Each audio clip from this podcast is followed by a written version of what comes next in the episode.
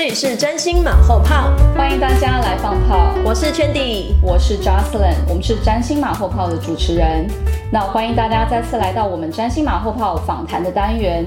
那在节目开始之前，我很快先跟大家分享一下我跟 Chandy 在这里我们所各自扮演的角色。那我自己本身是一位全职的疗愈师以及灵性老师。那我在这边呢，是协助我们在节目上的来宾，可以真正从他们的经历当中去了解他们当中所获得各式各样的体悟，以及这些过程到底是所谓何来。那我是一位全职占星师，也是一位塔罗师。我们的节目就是将占星结合心灵疗愈来做服务的频道。没错。那我们今天节目开始之前呢，呃，大家有没有发现我们这边的背景有点不太一样？对，我们升级了。对，我们今天来到了一个更温馨的一个场合哦。嗯。那我们今天呢所找到的这个地方，说实话，其实那是我家啦。啊，新家啦。我本来想跟大家说是在一家咖啡厅里面。对。然后我们今天其实请到的这一位来宾呢，他自己本身其实他也非常重视家庭哦。对啊，所以我觉得其实像我们今天选择这个背景呢，跟他自己本身他的属性，然后以及他所真正重视的这些品质是不谋而合的，是有连接的。嗯，那。他的身份很特别哦，他是我们第一次请来的，就是去做这种职业的一个来宾，而且同时他的工作其实比较偏向理性的，我们说他是一个比较左脑型的工作。终于有人比我更左脑的感觉了，哎，真的哎，就一般我们来好像请来的都是一个也是比较感情右脑型的，对不对？偏向是嗯，对，而且也是直觉型的，很多其实有些甚至是也是在我们这个领域当中有狩猎，就是有。去学习过的，然后自己有在做自我疗愈的，或甚至是是专业人士，就是有做身心灵的工作，对。但是今天这个他也是专业人士，而且他其实很有趣，他也有涉猎跟身心灵相关的东西。但是呢，他的工作和身心灵这方面的，应该说带来的品质，其实就一般人看来觉得是有冲突，甚至有点矛盾的。但他却能够在两者当中去找到一个很好的平衡点。所以呢，我们先欢迎我们今天的来宾嘉玲。大家好，我叫嘉玲。对，而且嘉玲的英文名字也是 Jocelyn 哦。对，我跟老师有一样的名字，我们都是 Jocelyn。对，所以我们平常都会叫她嘉玲啊。对啊，但我们现在先请嘉玲跟大家稍微分享一下，就是她自己本身的职业到底是什么？呃，我的工作是律师，那我职业到现在大约是二十年的时间。对，但完全看不出来，因为他看起来太年轻了。好，谢谢。对，所以如果以年纪来讲的话，我们会说哇，已经在这个领域这么久的时间了，应该是个老前辈了。对，但是外貌完全看起来就是还是青春洋溢的样子。我们努力维持青春。对，现代新女性，对女士女性都要就是为了爱自己而活。对对，那我们先请嘉玲稍微跟大家分享一下，就是她自己的背景，然后以及说为什么她当初会选择走上身心灵这条。道路，然后她又是如何可以让灵性的东西跟她自己本身在工作上的这个属性呢，可以去两者结合在一起，找到一个好的平衡点。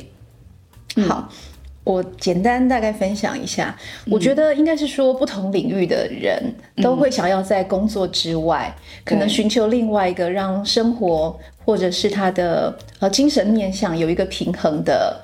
呃，去处。那其实蛮多从事法律这个行业的人，呃，会会选择宗教，然后不管是是哪一个门派。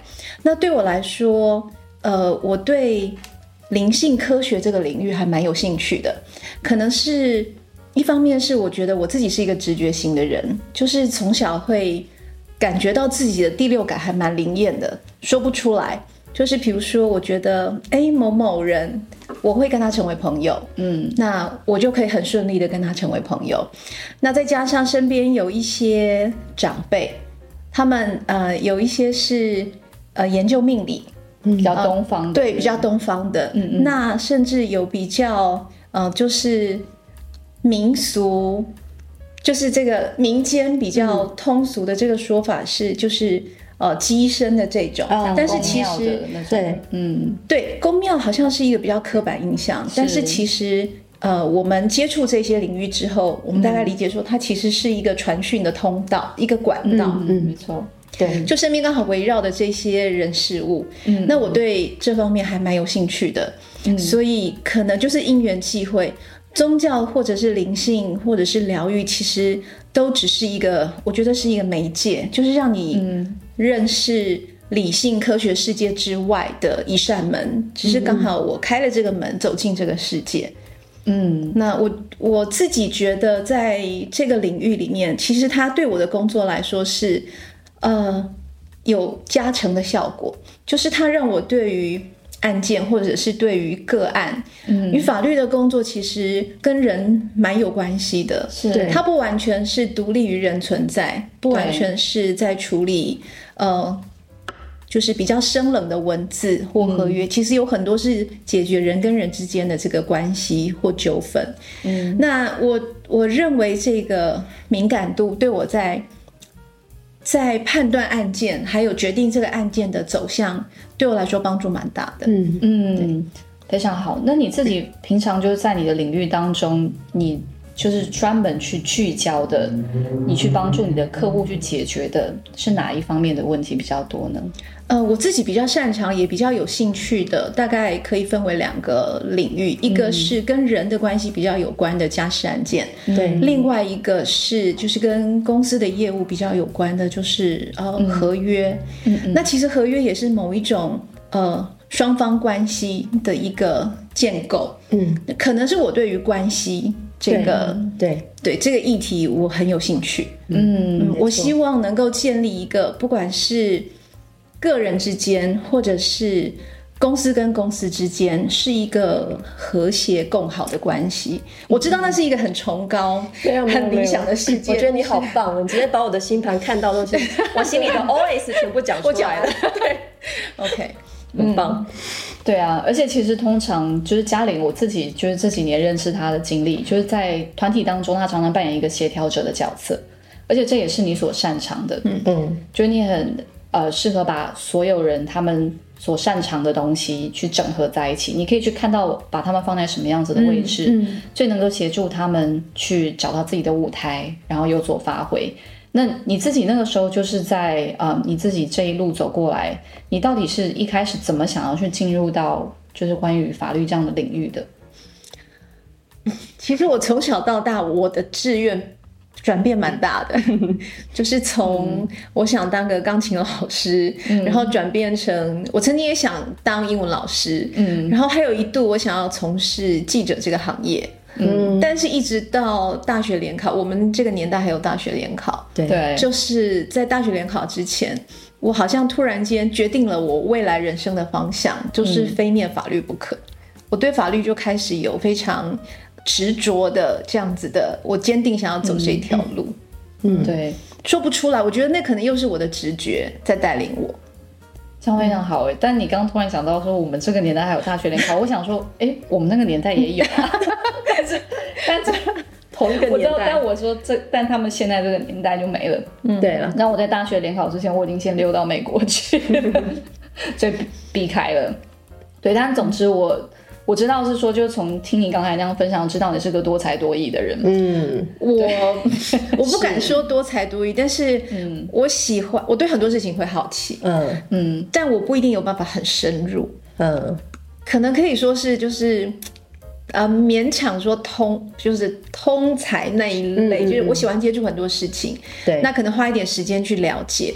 可是我可能没有办法再继续钻研下去，走到很除了法律之外，嗯，其他大概就是我保持呃那个热衷的程度，然后它会成为我工作跟生活里面的其中一个元素。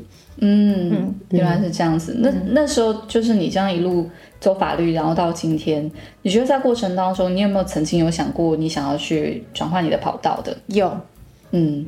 就是疗愈哦，你曾经有考虑就是要成为一个疗愈者，是不是？我我觉得那段时间应该是，嗯，我听过很多同行都有的撞墙期。嗯，法律常常是在找真相跟找答案。对，对。那有时候，呃，这个答案跟真相不是完全掌握在自己的手上。是，如果你要上法院，那决定的。的这个权柄其实是在法官手上。对，那如果不上法院，有时候在双方的这个谈判的关系里面，并不是所有的呃资讯，还有所有的决定权都握在自己的手上。有时候是你必须要退让，对，要寻求双方可以共同落幕的一个一个时机。嗯，那有时候是压力上的累积，有时候是想要寻求在表象看到的这一些这一些讯息之外，看能不能有来自于我们就会说可能是宇宙给你的一些灵感，嗯，或者是不是科学那么断然的答案，对，可以带领你找到另外一个解套的方向。嗯，嗯。所以那时候就会想，如果我们从疗愈这个面向切入，嗯。对我来说，呃，不一定是逃避法律嗯嗯，这个行业，而是我想要换另外一个角度去切入。但是我喜欢解决问题，嗯，可能就是用不同的方式去解决那个困境。所以其实疗愈，你也是认为它是一个可以帮助大家去解决问题的做法吗？呃，对，嗯嗯但其实说实话，你的工作和疗愈也是很有连结的呀。我后来想通了是，对，嗯，那你觉得两者有什么样的连接呢？就你的观点来讲，我觉得其实任何的工作都可以把嗯，疗愈这样子的、呃想法带入到工作里面。是，但是它疗愈这两个字，我不喜欢，呃，太太主观、太刻板的去理解它，好像它是一个很很抽象、摸不着边际、很不科学的这样子的一个一个呃、一个圈子。对，但其实我觉得灵性是可以很科学的，是，然后它其实它带给我们的资讯，虽然它不是文字这么的明确，但是有时候它的答案却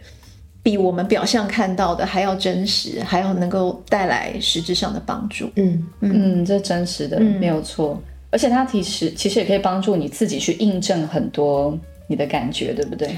对，呃，如果说我们相信，嗯这个大自然还有我们自己本身，其实是有很多很多我们还没有开发的力量，或我们没有办法掌握到的。那其实这些讯息都是在带领我们去了解，只是。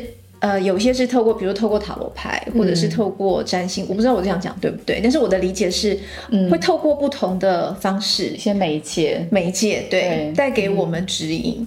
对，那法律其实也是其中一种，嗯哼，只是它是比较人文、比较有制度、比较具象的。是的，嗯，没有错。对啊，不过疗愈，嗯、不管是任何就是这些你刚刚在讲的东西，目的其实都是要帮助人们去找到一个答案，就是像你说的解决问题。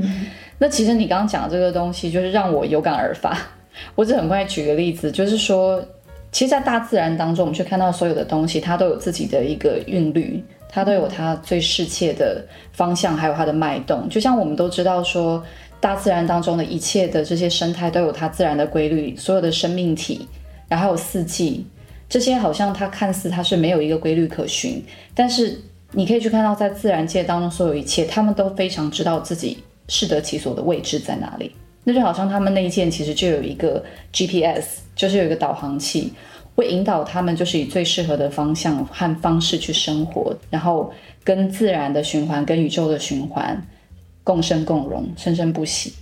所以其实比如说像鸟，他们会知道说他们什么时候就是要筑巢，动物知道他们什么时候要交配，或者说他们什么时候可以去冬眠。但呃人类有时候往往就是偏离了这些自然的这些跟我们说宇宙的意识，或是内在我们的这个导引，就这个指引，就是去偏离的方向。所以这个其实我觉得也是为什么人类常常做出的决定，其实会让他们最后可能受到创伤，最后还是还是得去寻求疗愈。可疗愈最终的结果是帮助我们开始跟我们内在这个本质当中就存在的智慧，这个 GPS 去做连接、去接轨，然后自然我们又可以回到那个顺流的那个可以跟宇宙的意识、跟自然的意识去整合，然后去达到一致的这样的境界当中。所以对我们而言，你会发现我们在做任何事情的时候，它它都会到一个对的位置。我们都会遇到适合的人，学习适合的东西，找到自己真实的专业，然后我们也会去服务我们最适合的对象，然后甚至就是在我们的生活的整体上面而言，它都会去达到一个很好的平衡。所以实际上，疗愈就是帮助我们回归我们的本质状态嘛。嗯，所以其实你我们去寻求这样的一个内在智慧的时候，我们其实在做出很多选择的时候，它就不会是变成是一个只是用我们的小我意识去判断的做法。在这个情况之下，很多的这些所谓的问题、这些争端，其实它是可以被避免的。嗯，对啊，嗯，所以再次就是它是一个可以去帮助我们更好的去看待一件事情，然后去解决问题的方式。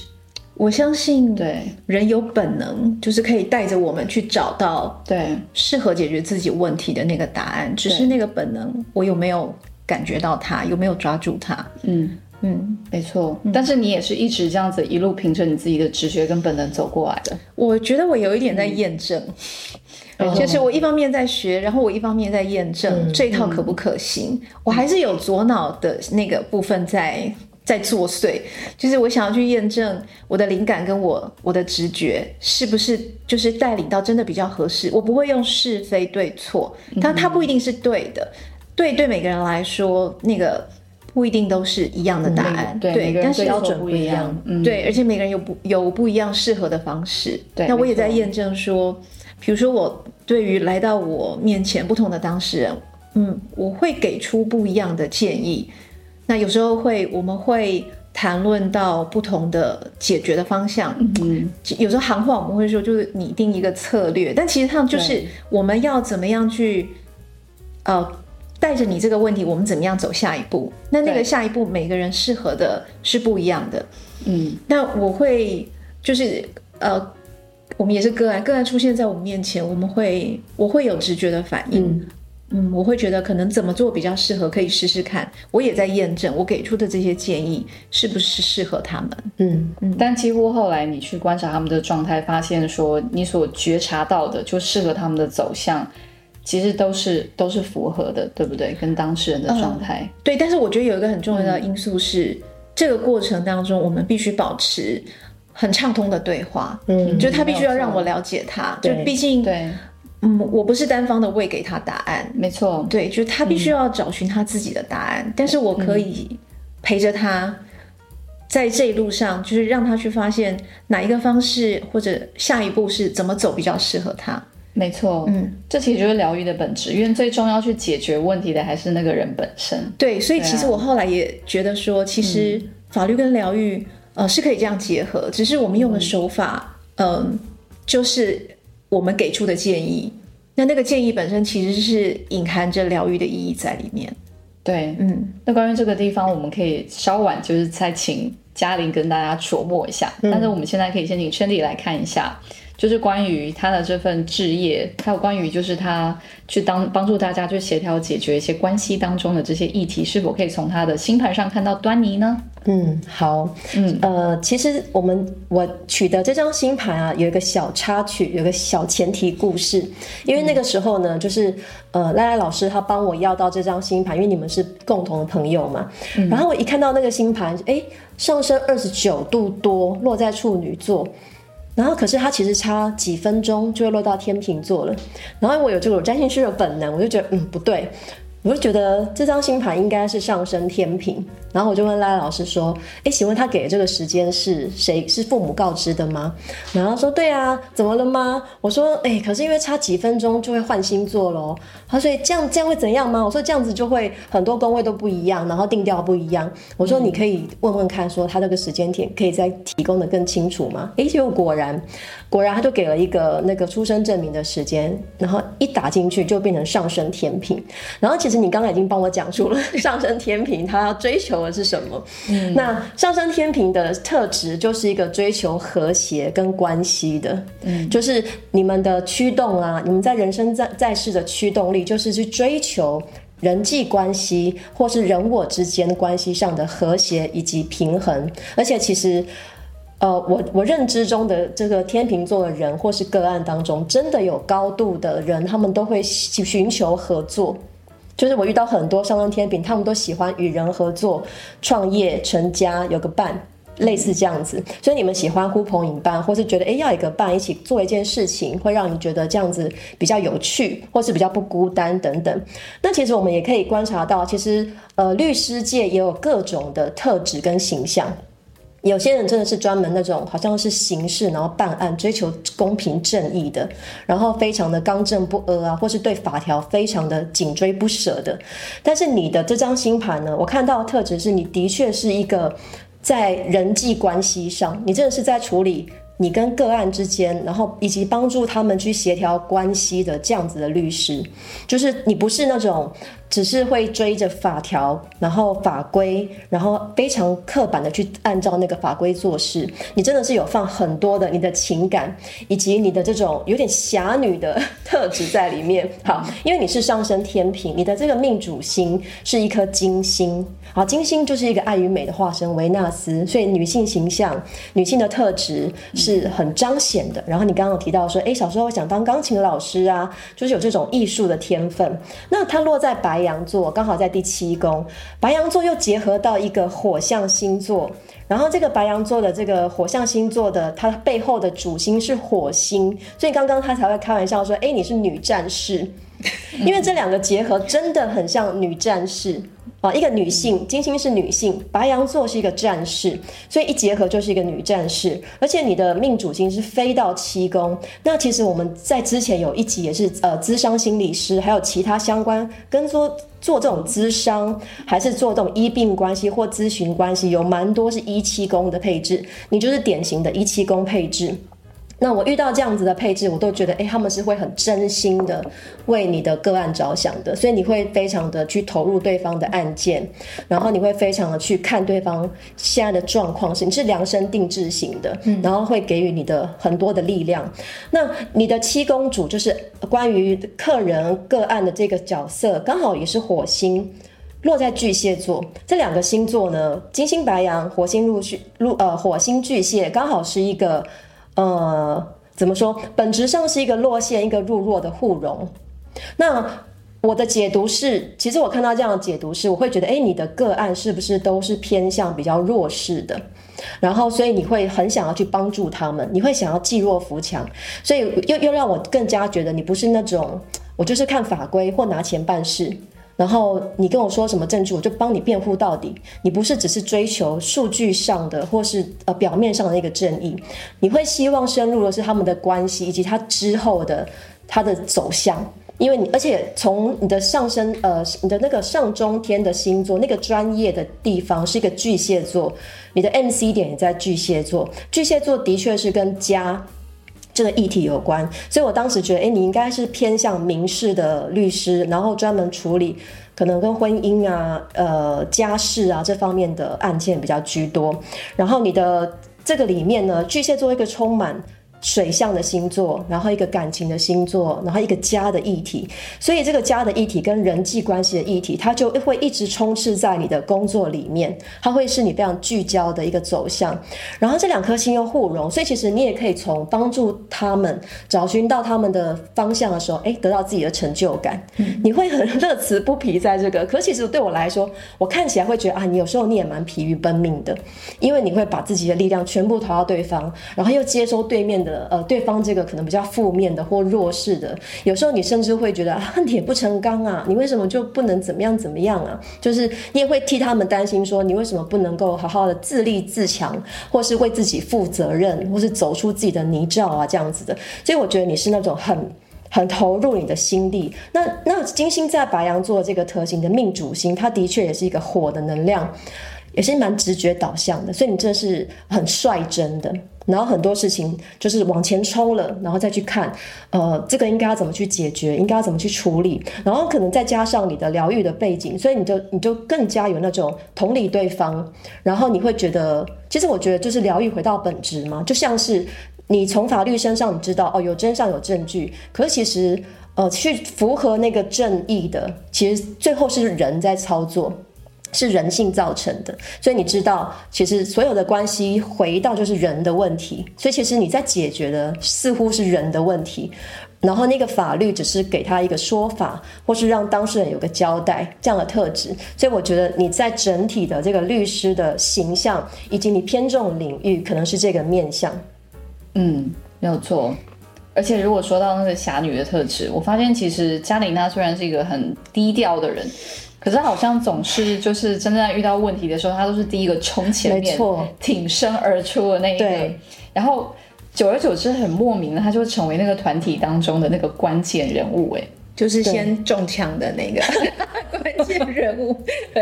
然后对，然后刚刚嘉玲说，这应该就是跟前世是有关系的，就是他都是第一个上战场的那个勇士，然后对被打趴嘛？对对，身先士卒，但是变成标靶。对对啊，但是嘉玲还有个特质，就是说，其实，在投入其中的时候，他是一个他不大会为他自己的利益先去着想的，所以这个其实。诶，我我会说，就是跟我好像认知的律师有点不太一样。我觉得律师一般是比较公事公办，对对，就他们的目标就是要去帮助他们的客户把 case 打赢嘛。嗯，对啊。可是好像对嘉玲来讲不是这个样子，这不是你的主要诉求。对啊，为什么？嗯，我觉得我应该是从小孩身上有不同的体悟。嗯，就是呃，教育是我看到。孩子在就是家庭跟教育是很多事情的根源。嗯，那会有法律上面的这些需求的当事人，嗯，当然我们会比较集中嘛，毕竟跟工作有关。是，如果这样抽丝剥茧看下来，其实跟小时候成长背景，或者是原生家庭，或者是在教育过程当中，嗯，他所经历到的，呃，会促成他就是。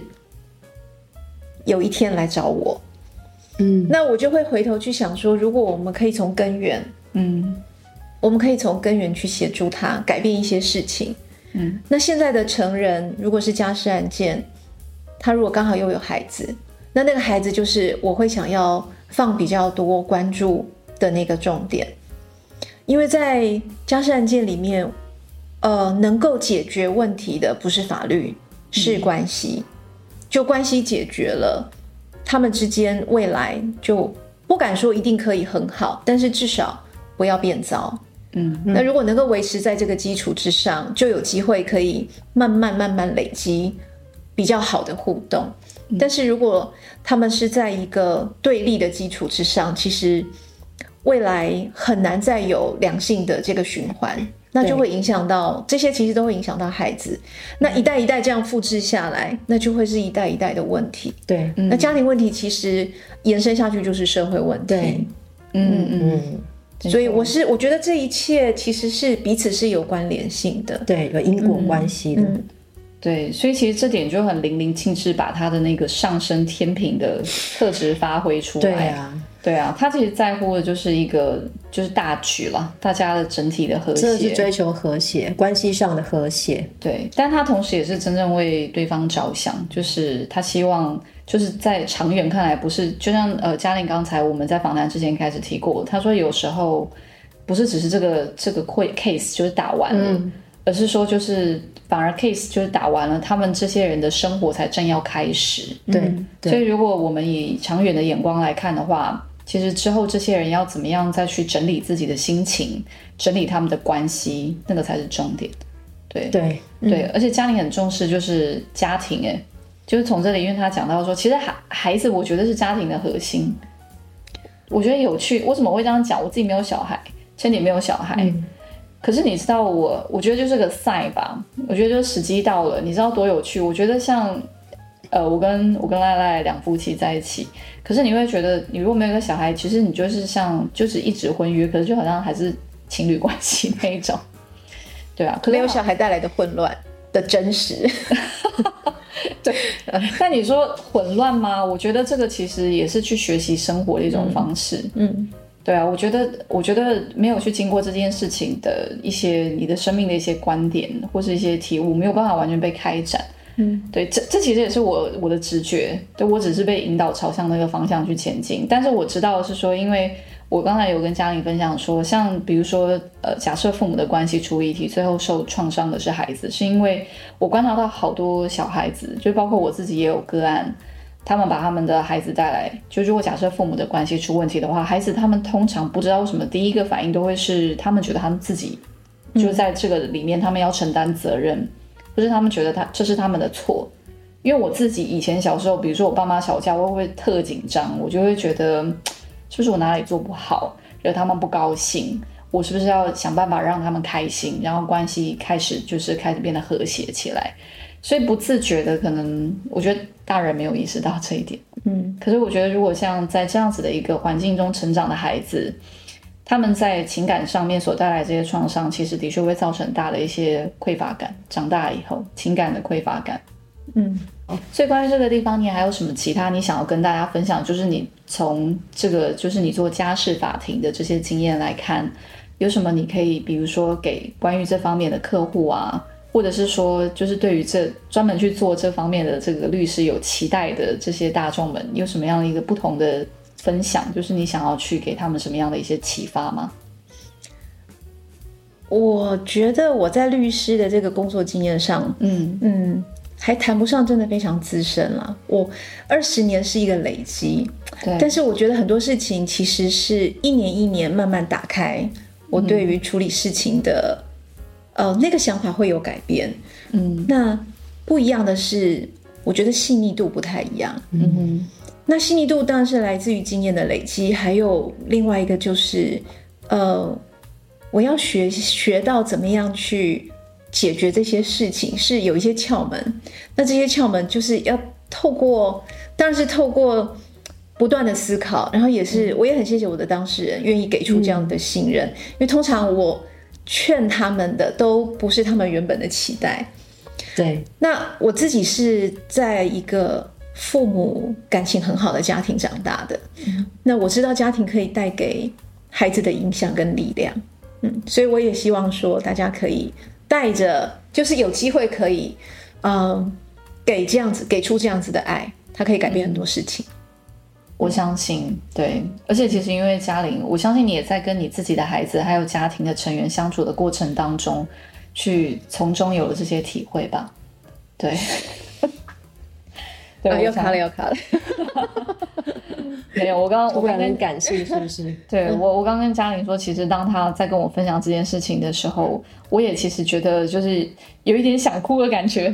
对，因为刚好我的就是成长的环境跟嘉玲这个地方是相反的。嗯，对啊，就是我，我其实就是小时候比较多家里面应该是比较多冲突吧，家庭成员之间。对，所以我可以知道说，就是这也是为什么造成了我前两段失败婚姻的 的原因，因为那让我好难去相信其他人。对，可是也是因为这样子，就像你说，为什么我会走上疗愈这条路，或是为什么你现在会选择从事，就是在做你的律师工作，可是它跟疗愈可能我们要去最后聚焦的，还有去解决的事情，其实都是类似的。如果我们可以找回。完整的自己，然后我们也可以就是在关系当中，我们愿意去真诚的去展现这样的自己，其实会发现很多的这些呃创伤，然后或者是这些所谓内在的这些矛盾的冲突，而去造成外在的冲突，或许它就不会那么容易的，就是去发生，然后甚至影响到下一代。嗯，对啊。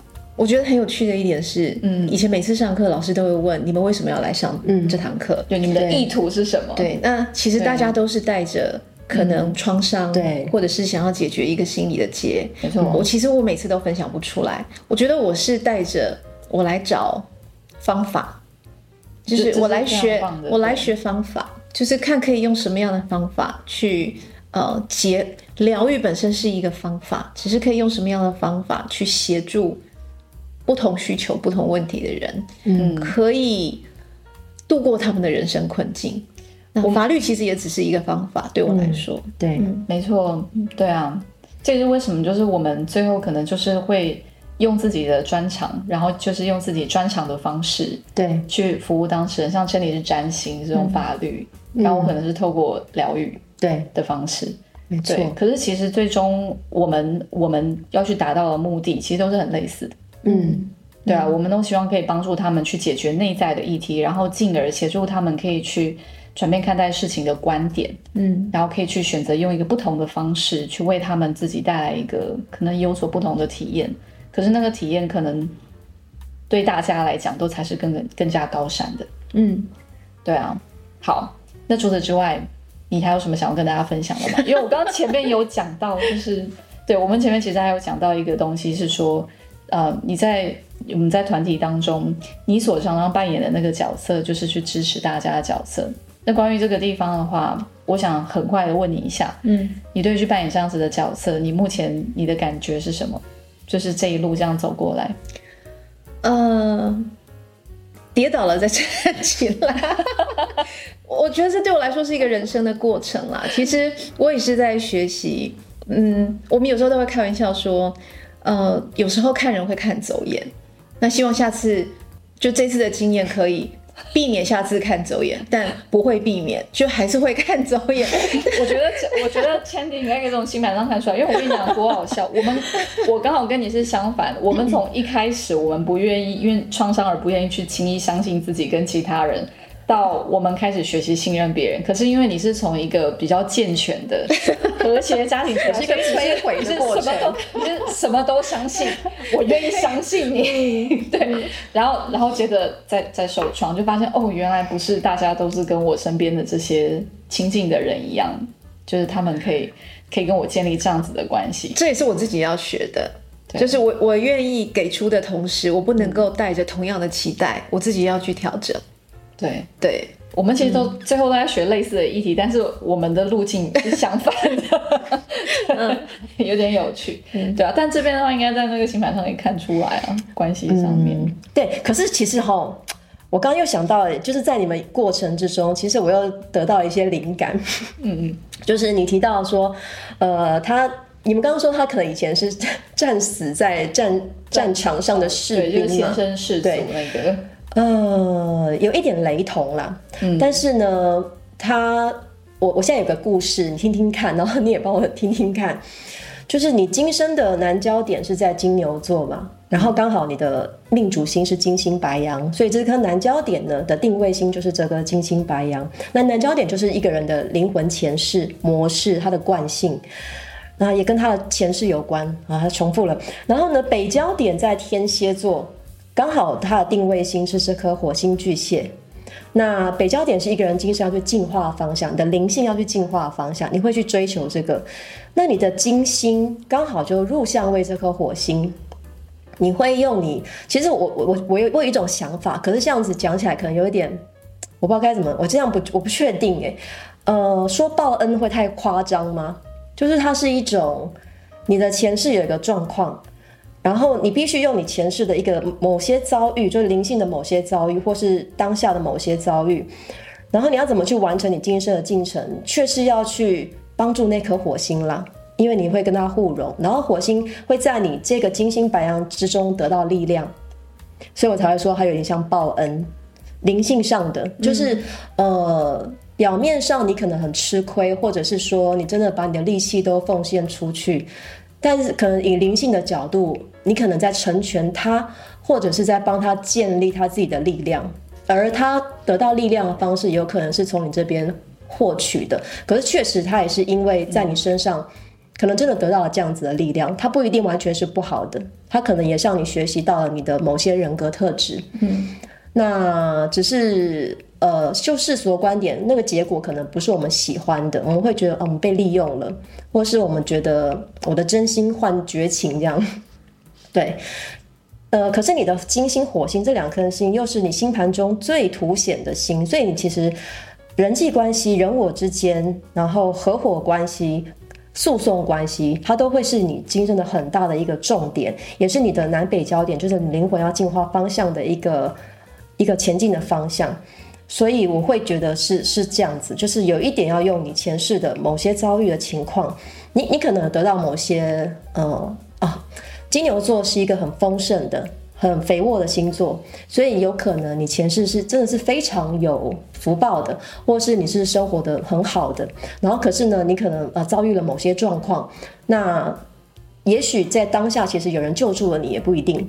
那所以你今生其实会记住这样子的感受。你有，你曾经有过很幸运、很肥沃的那个舒适的环境，所以你会想要去帮助那些他们在弱势的、不被看到的，甚至是弱势族群，或是比较自卑、没有办法有太多能力的，甚至他们真的本身情绪状况。就是会有情绪勒索啊，或者是很多议题啊，自我矮化。那有时候这种自我矮化或自卑的情节，它会放大成我要去勒索别人，或是我要呼喊更大声被你看到，然后把你拉进来的那种感觉。那可是它却是你今生要去进化的，就是这个可能是你真的要去学习的议题。那如果如果我们把它想成是在灵性上的帮助，也许你其实真的是间接的去帮助了他们，然后让他们找到自己的力量。对，只是世俗结果上，我们会觉得不是很开心。对，可是其实你是把火星放在最高的位置，所以你确实会把当事人、对方或者是呃他人的这件事情，你其实会摆在最高位置，表示你重视他人。然后你自己的命主星又飞到七宫去了，所以你是你是真的是会以他人为呃为利益优先，或是希望呃，或者是你会有个想法是 OK 好，我损失了这些东西，你得到了 OK，你得到了，那至少在这个世界上有一个是你得到你的丰盛的，不是全部两输的感觉。你可能还会有一点点这样的想法，说嗯，至少你获得，那这世界上还是一个加一，它不是负分的，不是两败俱伤。所以，我我输一点没关系，可是就成全你，所以我觉得有一点这样的味道。其实更好的是，我发现啊，就是在对我来说比较大的两个事件里面，嗯，我最终都会在那个事件的尾声，我会得到更好的一段关系，嗯，就是会我会遇到新的，就是。一起走下一段路的人，嗯嗯，每一次都是这样子，所以这一点还蛮有趣的。因为你其实就是投注了很好的能量，你种下了很好的种子啦。嗯，对，只是在当下好像看似不是很开心，可是下一次，因为你种子种下之后，那个能量它会继续去发芽，所以你你最终会收获这个东西，所以它就是你灵性发展的好像必经的过程。嗯，所以对啊。这些 屡屡败屡战的意思，对，越挫越勇，越挫越勇，对对对对对。啊！其实，在关系当中，大家都是越挫越勇，就是我们我们不能放弃，永不放弃，对，不能放弃的，对，永远不要放弃，真的，因为其实我们在关系当中，每一个人都是我们的一个镜子，嗯，对啊，嗯，的确，就是。他们的确帮助我们更了解自己，但是有时候也的确关系会激起我们自己最不喜欢自己的一些面相。嗯，对。但无论如何，就像嘉玲说的，我们其实都是要来解决问题的。嗯，对。我们不是只是因为这些关系不顺利，然后我们只是想要去让自己情绪泛滥，然后去寻求同情心而已，或让自己沉浸在这样子的一个情绪的氛围当中，甚至觉得自己是一个受害者。实际上，我们都是要解决问题的。就是包含你帮你的客户也是开始去有这样的认知嘛？嗯，对啊，嗯，我们疗愈也是，所以这都是一体同源的。嗯，对。然后其实占星也是这个样子。嗯，对。所以感谢嘉玲今天来到我们的现场，谢谢两位老师。对，非常感谢你给大家分享这个，就是非常奇特的，就是跟灵性有涉猎，然后同时呢又是一个专业律师这样的一个职业，到底你的内在世界是如何？我自己也觉得蛮有趣的。对啊，嗯，真的，但嘉玲真的是一个非常感性的律师，嗯，很有爱。我想这就是为什么刚嘉玲说，就是一个家庭的关系，如果是健全的或是和谐的，他可以真的去为一个孩子带来的影响，其实真的是非常正向的。嗯，对，所以我们非常开心有一个健全的、健全的人，在在一个律师的领域，或者在一个灵性的领域去支持大家。对，就不是大家一定都是要去受尽千辛万苦，然后就是满身都是伤痕之后，然后才觉得啊，我要来寻求疗愈。其实不是，嗯，对，好，所以呢，我们今天的节目就在这里结束了。所以认识自己，便能够更加了解自己真正的心之所向。愿大家都能够创造属于自己的幸福道路，体验生命当中的各式亮点。我是 Jocelyn，我是 Chandy，我们下次见，拜拜。